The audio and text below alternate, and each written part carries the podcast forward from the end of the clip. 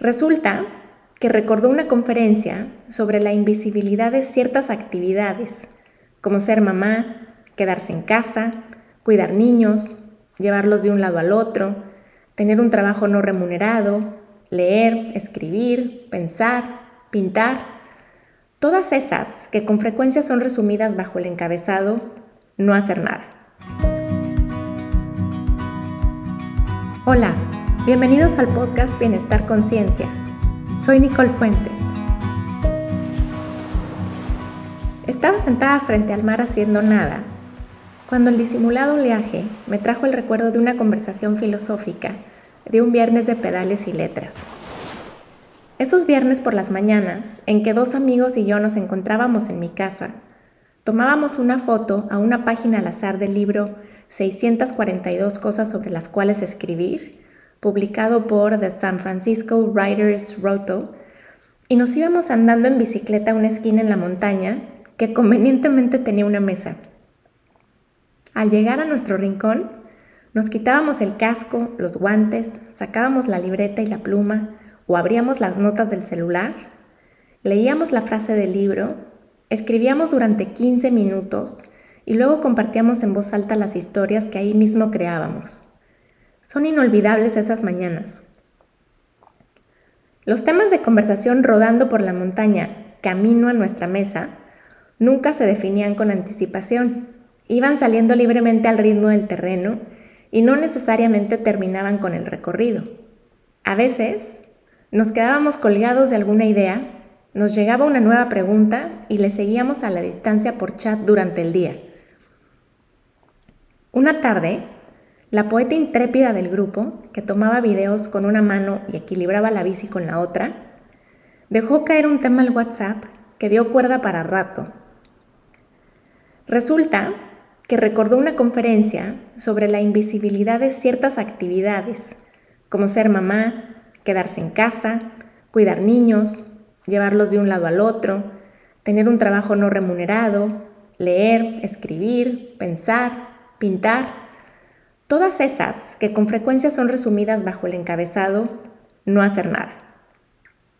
De ahí, por ejemplo, que un papá regrese después del trabajo y no logre comprender por qué la mamá está agotada si lo único que hizo todo el día fue estar en casa con los niños o estuvo sentada junto a la alberca en una fiesta de cumpleaños. ¿Por qué esto es igual a no hacer nada? Y de ahí arrancamos. Yo salí en defensa de las actividades invisibles. A mí me súper fascina no hacer nada. Es más, es lo que más me gusta hacer. Eso que muchos definen como no hacer nada. Nada es leer por horas. Nada es colgar la mirada en el horizonte para redactar el siguiente párrafo. Nada es sentarse a ver el cielo, las estrellas o un atardecer. Nada es estar en silencio. Nada es garabatear con una pluma en una hoja de papel escuchando una sinfonía. Nada es caminar ordenando ideas en la mente. Nada es reflexionar sobre un concepto. Nada es combinar colores en la imaginación para el siguiente cuadro o ingredientes para un platillo de cocina o letras para un podcast. Me encanta no hacer nada y saber que al igual que a mí, hay otras personas que disfrutan haciendo nada. Y esas personas son mis favoritas. Ya me dejaron pensando, dijo el psicólogo, que también hace bosquejos en su cuaderno de dibujo y arrancó con su explicación en mensaje de voz. Cuando las personas nos dicen que no estamos haciendo nada, es porque no saben qué sí estamos haciendo. A veces llegan nuestros hijos, nuestra pareja, amigos o compañeros de trabajo a preguntarnos qué hacemos y respondemos nada. En lugar de decir, estoy admirando el color rojo intenso de esa rosa o noté que el aire corre delicioso en este pasillo y me senté un rato a sentirlo.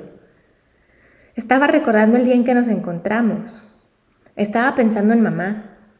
Estoy viendo a dónde van esas hormigas. Hacer nada es hacer tantas cosas, pero no lo comunicamos.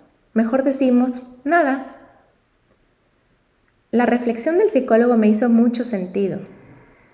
Quizás que queremos mantener eso que estamos haciendo solo para nosotros, para que nadie lo critique, para no entrar en debate, para no compartirlo o justificarlo, replicó la poeta.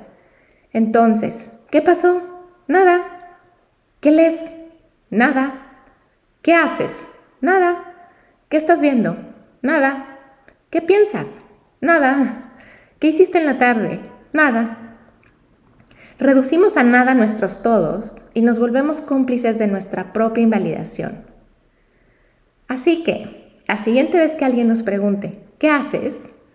Será mejor que encontremos la manera de poner eso que estamos haciendo en palabras, si es que queremos validarlo, y abrir una ventana para que los demás se asomen a nuestro maravilloso mundo de no hacer nada. Por lo pronto, yo regreso frente al mar para seguir haciendo lo que estaba haciendo.